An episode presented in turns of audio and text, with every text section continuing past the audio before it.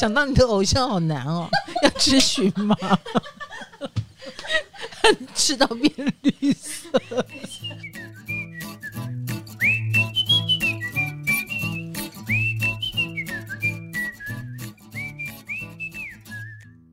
嗨，大家好，欢迎来到唐阳鸡酒屋，我是唐启阳。今天的来宾不一样啊，他就是。我们 Podcast 开通四个月以来很受大家欢迎，所以我们特别再把他请回来的金牌大人。我跟你讲哦，我有开放粉丝问问题哦，很多粉丝问你问题耶，所以你一定要回来跟大家见面。来，金牌跟大家打招呼。大家好。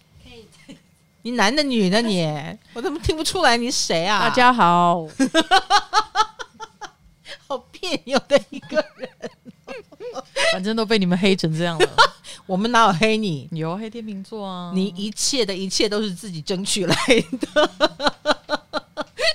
自从嗯你上了我们节目之后，嗯，然后我们也经常的跟大家讨论到天秤座之后，嗯，大家就知道生而为天秤座是一件特别可怕的事情。不如多忍一下，哦，肚子忍一下。把它生成天蝎座，我们天蝎多优秀啊！开什么玩笑，是不是？好，我的这个自夸时间结束啊。第一位发问者是来自台北的云，嗯、好，他想问你说，如果可以穿越时空的话，你最想跟哪一位占星大师对话？到哪一个时代参观？呃，诸葛亮。嗯哼，对，他为他为什么可以借东风？他为什么知道什么时候会刮什么风？然后，呃，知道那一天天气不好，他是证明点吗？还是 他是很会观测气象？还是他很会观测星象？嗯，所以我比较想跟他对谈。那你会想跟他聊对谈的第一个主题是？难道要跟他聊减肥吗？当然是聊你怎么看星象嘛，是不是？你跟谁学的？哦，书呢？哦，对不对？给我带一本回来。对对对，让我带一本。穿越回去拿一本回来。我会去，我会拿我的手机去把他的所有书简都拍拍拍拍拍拍拍拍回来给大家看。然后我也拍他的照片。你你意思说你带着你的手机穿越回去？对对对对，趁他还有电的时候，拍拍拍，然后再把它带回来。对对对对对对对，这个这个不错吧？嗯嗯嗯，OK，好。那你想去哪一个时代参观？唐朝。哎。我也是哎、欸，我在那里一定 真的很美。你是绝对绝世美女，你到底想表达什么？就胖就是美是吗？也不是，我是想知道为什么唐朝都出美女。这样不是啊，哦、是因为他们是很繁盛的时代，对，所以他们就能够以胖为美。嗯，我觉得这个时代嗯还有点贫瘠。嗯所以才会以瘦为美，嗯，对，所以各位加油，以唐朝为导向，好吗？OK，下一题，如果地球停止旋转，是不是就不用占星了？发问者的名字叫紫色，Purple，你会操太多心了。地球如果停止旋转，我们都不用活了，当然不用占星啊！哎呀，真是脑洞大开的小孩，当然不用了，对不对？嗯，还有吗？懒散的树懒。问说，请问一个懒散的天蝎要怎么找到自己内心所向往的，在工作或者是生活方面？如果找不到动力前进，该怎么动身？这一点你要不要问他？因为我以前也是懒散的天蝎，超懒散的，真的好懒散哦。对，金牌知道嘛？对不对？大家、嗯、应该现在小朋友应该不相信唐老师以前很懒散。嗯、你形容一下我有多懒散？就是如果没有工作的时候，大概全天都不会离开那一张椅子，也不会离开那一台电脑跟那一台 iPad。就一整天，嗯，从白天到黑夜都做同一个事情，然后在同一张椅子上度过，这样。嗯，网络上有一张图，他就讲说，呃，未来懒人最喜欢的终极椅子，嗯，那那张椅子就是可以升、可以降、可以躺平，然后旁边可以放饮料、放放电脑，很想要哈。哦，对，可以，真的那一张椅子，我后来我把它存下来，你知道吗？嗯，超喜欢的，我觉得那就是我的终极目标。然后如果他还可以帮我翻身。就是让我不要长褥疮，看护吗？是看护椅。然后电视随时什么都可以遥控，在我的椅子上达成这样子。这样的人生就好美好哦。亲爱的树懒，我靠的就是我一定要先努力，然后我以后才能过这样子彻底懒散又不会对不起任何人的生活。哦，所以你在懒散的过程当中，你会有愧疚感？我有哎、欸，我其实对谁愧疚呢？你爸妈又没有跟你住在一起？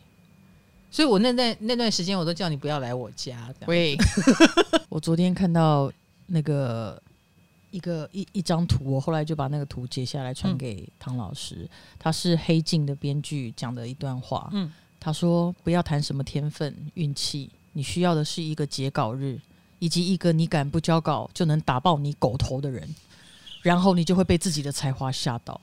其实我就是那一个你敢不交稿就能打爆你狗头的人。”所以你就会展现你的才华，不就这样吗？其实我觉得你已经不太敢打爆我的狗头，所以对，以至于到现在书都还没有出来，这样 已经没有我怕的人了。这就是对对对，所以树懒，呃，我希望你可以以我为标杆啦，就是我们努力一下吧，然后成为一个没有人敢打我们的人。但我个人觉得，你跟这个社会不能脱节。嗯，这样才有可能大器晚成。嗯嗯。那为了不跟这个社会脱节，我觉得早年的磨练还是需要的。嗯。呃，先不要认为你可以早发，三十岁以前就很成功，这是不可能的。你的成功通常来自于三十岁之后，所以很多事情不要害怕晚开始，就算是晚开始也有机会成功的哦。好的，我要喝珍珠奶茶了。这不是唐阳鸡酒屋吗？那鸡酒屋我也让你喝珍珠奶茶。对，我上次都喝叶黄素了，所以现在这是一个随便喝的节目，就对了。哦，了解。哇，下一题很棒哎。嗯，高雄的小白想问老师，喜欢吃火锅吗？你真的是小白哎。喜欢啊。那你有没有什么特殊的癖好？比方说不沾酱啦，你是我吃原味啊，还是怎么样？哎，我我不喜欢加很多的葱跟蒜。我我会加，我会沾酱油。我现在吃的比较清淡。我以前会还会加沙茶酱，现在就是酱油。你以前不是只有加沙茶酱？你以前还会喝那个麻辣锅的汤呢？对，好可怕哦！小时候不怕死。然后我的癖好应该是，我一定要加芋头。嗯，我喜欢汤那种浓郁的感觉。嗯、我觉得芋头要顾啦，就是它快化不化之间的那个 moment，你要把它捞起来。对，你如果煮的不够透。它就是会硬邦邦嘛，嗯，可是你煮太透，它开始化掉，哇，大半颗芋头剩剩一点点也很，而且整个汤都会非常的浑浊，对，这样就不行了。嗯、所以你下芋头要顾好，然后还要看是哪一家的芋头，嗯，对，是不是大甲的芋头？哎呦，我喜欢绵密的，你呢？我，哎，不是认真要考虑这一题吗？我的癖好会是边吃火锅边擦桌子。因为我喜欢那个，因为火锅会一直喷，你知道吗？那个食物会一直喷出来，汤也会一直喷出来，这样，所以我就喜欢一边吃一边擦，一边吃一边擦，这样。你还喜欢吃蒟蒻？哦，对，我非常喜欢吃，而且你还喜欢吃一个会屌掉的东西，什么东西？猪血糕。呃，那个超那个超讨厌，那个屌那个一定会贴在锅底，然后锅底就会焦掉。啊、因为我放东西是有节奏的，所以它不会粘住。节奏个屁！我我。一定是一口气，一定全部放啊！因为你这个主持人，哎，是过去这几集都这样主持的吗？我们中间有转换知性的风格，但是你一来就粗俗的风格又回来了。大家都好喜欢你在的时候的粗俗风格哦，啊，对不对？所以你看，像猪血糕这种东西，你也不可能分批放啊，你你会不知道哪一条煮久一点，哪一条煮刚刚下去，所以一定要一批。那一批放又没有赶快全部捞起来，就会掉掉。然后加上我那个锅又是有芋头的锅，嗯、看不见，你知道吗？要注意，好不好？OK。哦，还有一个延伸题啦，也是跟吃火，为什么大家都喜欢问你吃火锅的问题？这是另外一个台南的 Dennis 问的，嗯、对，也是出火吃火锅的。他问你说，你喜欢吃到饱的方式吗？不喜欢，因为要一直站起来，是不是？不是，嗯，因为我一定会吃到饱，吃到饱。就会开启我的欲望模式，吃到饱。嗯、你知道吃到饱这件事，你就会去开始计算，就我要吃到多少才划算嘛？哦、那你你你你当然是会觉得吃越多赚越多，对不对？那那就会忍不住就吃多了，连不饿了都还是继续吃。你懂我意思？哦、所以现在还有人会找你去吃吃到饱，对不对？已经没有了，我没有什么朋友了。现在我写书的这段时间是不可能有朋友的。你可以跟大家聊聊为什么你可以从农民历推迟到植树节这种的，其实是清明节。就是我觉得你这次的状态特别特别不一样，真的，嗯，那个不一样到就是其实每一年大家都在讨论这是不是最后一本了，这样。那我觉得今年那个感觉非常的明确，这样，嗯嗯，好像有一种老天爷开始在你身上有一些作用，然后想把你。呃，想告诉你，你该用别种方式了。有有有有，而且我有，你可以形象上的去想象，就是我已经被某一个黑洞吸过去了，我只剩下脚还在旧的世界里，嗯，然后我就靠着这一点点的脚在那边写书，这样差不多，所以很艰难呢，对，很艰难。然后以及我赶，我想我也想赶快写完，我整个人就可以飘到新的世界里去，那个门就可以关起来。但我现在还不能，而且我延迟了交稿的这件事情会让我一直觉得欠别人、欠读者、嗯、欠出版社、欠印刷厂、欠通路，这样。所以我现在身心的煎熬，现在真的不用焦虑，因为过年也不用送书了。嗯，好的，谢谢，啊、谢谢，好。还有下一题吗？啊、有有有，这个世界会一直这样多灾多难下去吗？会恢复正常的生活吗？你觉得是这这两年才多灾多难吗？我觉得这个地球一直都很不平静。嗯，对，一直很不平静。你如果是生在一些更落后的国家，哈，女权更不平等的国家，你肯定觉得更艰难，更多灾多难。嗯、我觉得生在台湾已经非常幸运跟幸福了。嗯，而且这个不平静也很正常。每一个年代就是会有这种阵痛期、转换期跟不平静。我们从小小的地方就可以看到，更不要说大大的世界了，是不是？能源大家都知道用石油不太好，可是当石油会让某些国家很获利的时候，或这套模式运作得很纯熟的时候，就算早就有很多新的能源方式，你也不见得用得到，因为那还牵涉到政治，那还牵涉到很多人的利益。然后他就一定会不平静，所以这个世界是一直在进化跟一直在不平静中的。谢谢台南的妮妮，你知道我新来的猫也叫妮妮吗？它不是叫布朗尼吗？那就叫妮妮啊。哦，哦，对，哦、好，很重要。观众朋友并不知道，这只妮妮也不是在你做录 podcast 的时候出现的。好的，它是一只小黑猫，很可爱哟。对哟。好，来自台南的妮妮问说：每一个人都一定会被星盘影响吗？还是越相信占星越会被影响呢？呃，我们都会被影响。我。三十岁才开始学占星嘛，刚刚说了。嗯嗯嗯、但是我回溯我的过去，二十岁的时候、十八岁的时候、二十五岁的时候所发生的事情，也都跟星盘，呃，就写得清清楚楚、明明白白。该谈恋爱该谈恋爱，该出问题出问题啊。所以你不知道，你也会被影响。那你知道了有什么好处呢？你可以反过来运用这个影响。谈不到恋爱的年，你就放了。放下这颗心，不要觉得是自己不够好。那能谈恋爱的年份，你就好好投入恋爱。你也大概知道会遇到什么样的对象，那做好心理准备，我觉得都蛮好的。所以懂占星有这个好处。下一题，哇，下一题好像跟我有关哎哈。呃，老师什么时候要当 BL 的编剧或监制？我已经要了。还有玉玲，你是不是也要开始做 BL 了？嗯，另外一个品牌要做。你会觉得 BL 是不是现在的王道啊？好像蛮多人在做哎、欸。对，我觉得应该是说大家开始注意到这个呃，其实蛮很庞大的族群啊。嗯，对。那只是说，这个庞大族群是腐女吗？一定是腐女吗？对，腐女的呃，腐女当然是一个很大的力量，重要的力量。对，那但是我觉得，如果这个作品做得好的话，比方说日本的那个叫什么三十岁啊，三十岁就是魔法师啊，魔法师那个，对他，我看他就基本上就横跨吸了更多，reach 到更多不同的族群，这样，嗯，因为他没有太多的性刺激。他没有触犯到某一些人的那种性的敏感神经，嗯、只觉得是很纯爱、很美好、嗯、这样子。好，所以你觉我也觉得，因为我觉得性这个议题在未来也是一个我们要颠覆的，我们要就心向上要颠覆的，要带给我们新的人际关系的一个链接。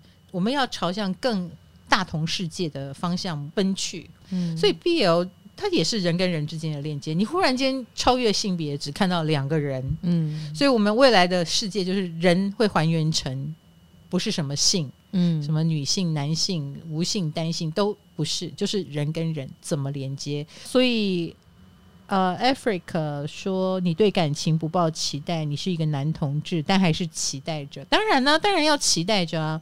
嗯、呃，不一定能够找到完全的，就是所谓传统关系，因为就算男同志现在已经婚姻可以合法化了，嗯、但是他的意思是说不敢相信自己会有亲密关系，嗯、可是说不定你会交到很多好朋友，然后发展出很特别的亲密关系也不一定。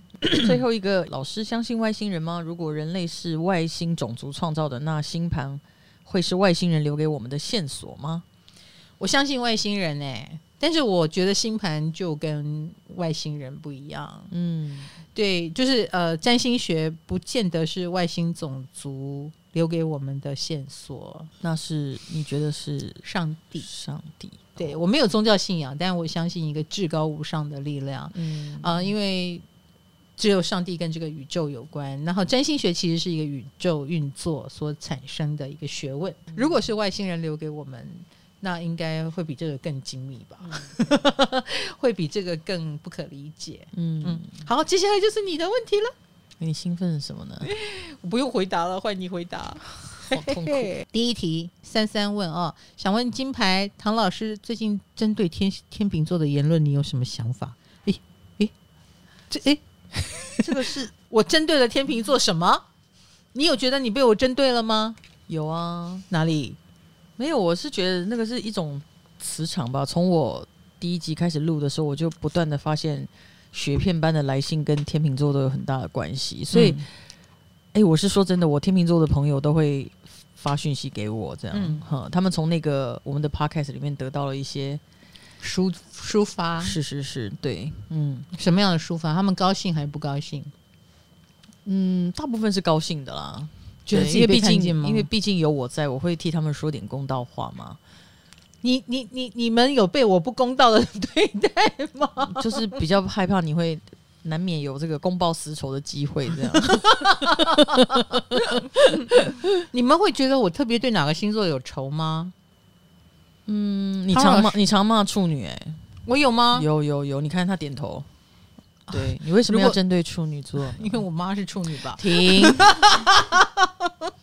不然还能不难不难还还会是什么原因？妈妈只有一个，处女座有好多。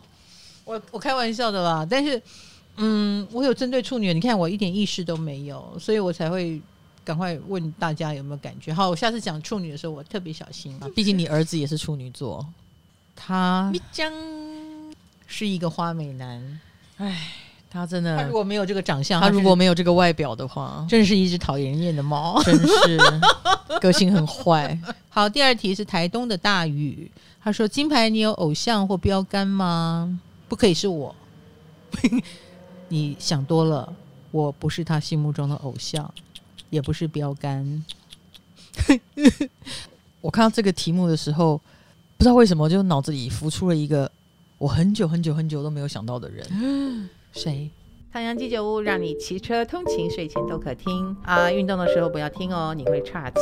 想听更多，还可以到 KKBOX 哦。弥勒日巴，他是格举派藏传佛教格举派的上师啊。对，他是活人，现在还活着吗？怎么可能呢？哦，对不起，我我不是很懂。他是西藏最伟大的诗人，然后圣者、哦、精神导师这样。然后你的标杆是一个宗教大师，嗯，怎么了？嗯、你想当修行人吗？哎，我的愿望就是希望我将来老了可以在豪宅里读经。哎，其实读经真的不需要豪宅，山洞也可以，我就不想去庙里呀、啊，山洞也可以，对可以吗？弥勒日巴就是在山洞里面修行的，那你可以吗？嗯，他是你的偶像。嗯我知道了，山洞有虫，偶像不是那个部分，这样。子。好好好好好，对，没有，他有一个很传奇的的故事背景啊，蛮戏剧性的，因为他们他是生在一个很富裕的家庭，嗯、然后呢，呃，他的爸爸很早就过世了，嗯，呃，这个爸爸要过世之前呢，就把他的他们家的家产呢托付给他的伯父跟姑姑，嗯，对，就是希望说等这个小孩子密勒日巴长大之后成年之后再还给他这样，可是没想到就他的家产就被伯父跟姑姑就占领了。然后也不还给他，所以他的母亲非常的生气，就把密勒日巴送去学咒术，让他用咒术来复仇，因为他们全家都被赶出来，然后孤苦无依这样。对，所以后来密勒日巴就用了他的咒语咒术，那个惩罚了他的呃亲戚，然后甚至让整个村庄都下了冰雹，然后砸死了很多人，这样这么好用，谁都可以学吗？不一定吧。呃呃。呃，哎，你这个宗教故事没有念得很熟，也不是，我怎么知道？我怎么知道在那个？我怎么知道在那个时候是怎么样？谁都可以学着学着变神通，那我也很想学啊！有这么厉害？在那个时候当然是有那样的传说，有一点神奇。对对对，他当然会有一些神机嘛，这样。那他当然就是，但是因为密勒日巴非常的善良，所以当他杀死了那么多的人，然后不断的让他的被他的母亲要求去呃杀人，或者是去惩罚一些人的时候，他其实。呃，内心就很很痛苦，很痛苦，非常非常痛苦。然后他就决定要去寻求正道，希望可以、嗯、呃洗清他自己的罪孽。这样。然后我印象很深刻，其中有一段就是因为他在山里面，在山洞里面修行了十几年，嗯、然后那十几年他都吃靠吃荨麻活下来，这样。嗯、然后吃多了以后，他整个人就变成绿色的。哦。我我可能做不到，然后呢，再想当你的偶像好难哦，要吃荨麻，吃到变绿色，绿色。哦，真的是绿色的，就是植物人，OK，很瘦，瘦到变对，变成植物人了，对，好，其实故事就结束了。你崇拜他哪里？你为什么会浮现这个影像？当一个人可以，呃，从一个罪大恶极，然后走向了一个正法或者是正道，然后到最后他可以，嗯，非常坚持的去，呃，修道，嗯，然后可以控制自己的七情六欲，我会觉得很酷。这样哦，嗯，不是因为它是绿色的，这样。那你也觉得我很酷吧？那我也觉得你蛮酷的啊，硬要插嘴，所以我也是你的偶像哦。虽然我白白胖胖，虽然你是白色的，脂肪的颜色。好的，对不起，我花了很多时间讲密勒日巴的，不会不会，就是我们需要有一点内容嘛。最后一题哈，维糖热奶茶问。请问金牌，你觉得现在年轻人需要具备什么样的能力？然后小编贴这一题后面写：小编觉得抖。呃，其实应该这么说，我们跟现在年轻人是不同世代，嗯啊，那我们已经是你们眼中的长辈了。请问一下长辈，你觉得现代年轻人该接受什么样的？就该有什么样的能力？有点不知道怎么回答，因为。通常对我来说，我也不会设定每一个人都一定要有什么能力啊，嗯、因为我觉得在你们身上，你们就会有属于你们很棒的能力，嗯，就把那个能力拿出来，尽可能的用就好了。与其说让别人来定义你该有什么能力，不如先感觉自己能够哪些能力可以发挥的最好。我我是觉得所有人都希望活得很酷，嗯，活得很自我，但是我觉得这应该是摆在后面。你前面一定要先融入这个社会，你才会有机会活出自我，跟活出很酷的那个呃未来。嗯，我喜欢用玩飞行伞来讲这个概念，就是飞行伞要飞上去，靠的是热气流，所以你一定要找到那个气流，一旦找到了，赶快盘旋而上。要多高有多高，然后你再离开那个热气流，你就你就被定格在那个高度了。所以我觉得找到人生的那一股热气流很重要。那你你绝对不在家里这样光用想的是找不到的，你一定要先融入这个社会，你才能找到那个美感。就是，诶，现在流行什么？原来那个地方就是未来热气流会产生的地方，然后赶快先过去。所以我觉得跟这个时代要有互动、碰撞、然后碰撞以及愿意进入，这很重要。好啦，好那接下来就是有人说要问我们两个，同时问我们两个。糟糕了，这个我还没想哎、欸，因为没关系，没有这个东西啊。依照你的本能，台北的阿嘎说：“请问两位最受不了对方有哪三个坏毛病？”你没有，哦，你求生欲很强哎、欸！我没有坏毛病，我都不相信呢。那 你先说我好了，你先说我。我说你啊，嗯嗯，喝太多酒了。哎、欸，你你喝到会脚步踉跄哎，你你会喝到这样会歪歪倒倒的，这样不行，这是一个坏毛病。再来第二个坏毛病，哎呦，我好认真哦，好多好多坏毛病。我觉得你的个性比较硬邦邦，真的需要酒来融化，所以连我都觉得你你喝点酒吧。谢谢。这是第二个坏毛病，其他没有了。你没有坏毛病。好，下一题。我会做人哦，你少来！你明明觉得我吃太多了。其实我觉得你的问题不是吃太多，哎，你的坏毛病不是吃太多，是什么？是可以绵延不绝的吃东西比较可怕。真的，嗯，那个对身体真的很不好了。好啦，好啦。然后第二个，同时要问我们的问题是默默。默默说：“请问金牌跟老师该如何与强势又难搞的天蝎相处？”啥？那你不是在说老师吗？来来来，红豆、卡罗、珊珊，来来来，觉得我有强势难搞吗？嗯，是有。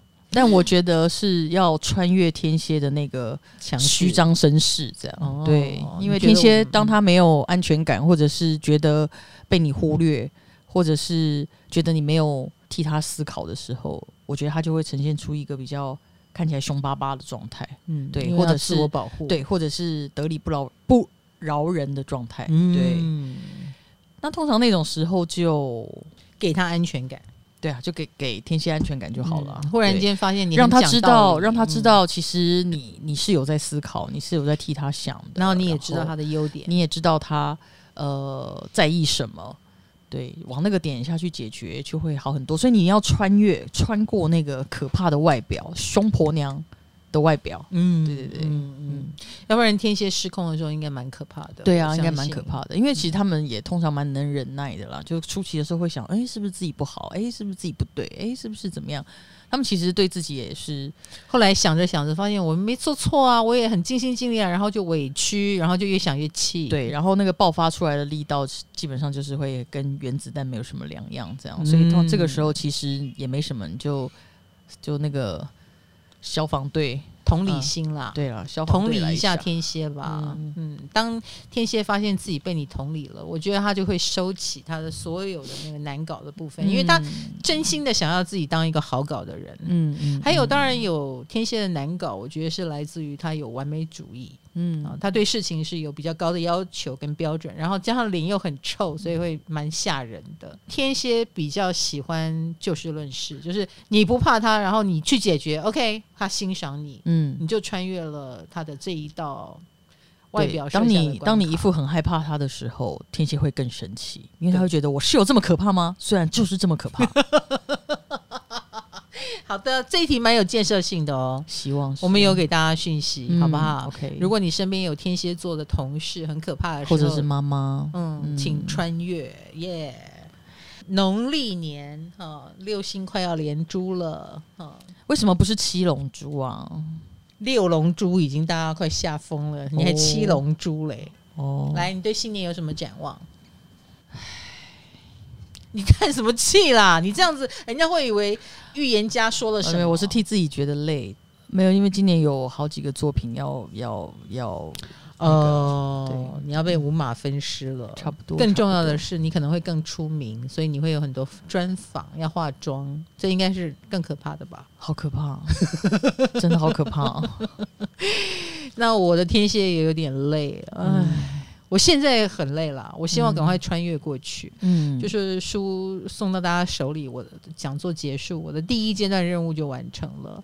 新的世界我来了哈，嗯、新的世界我可能会很开心，玩的很开心，嗯、那个就不累。嗯，哎，我只要是玩的很开心，我就不累。所以我的新年新希望就是，我要永远走在潮流的尖端，我要一直开发我的所有的新的。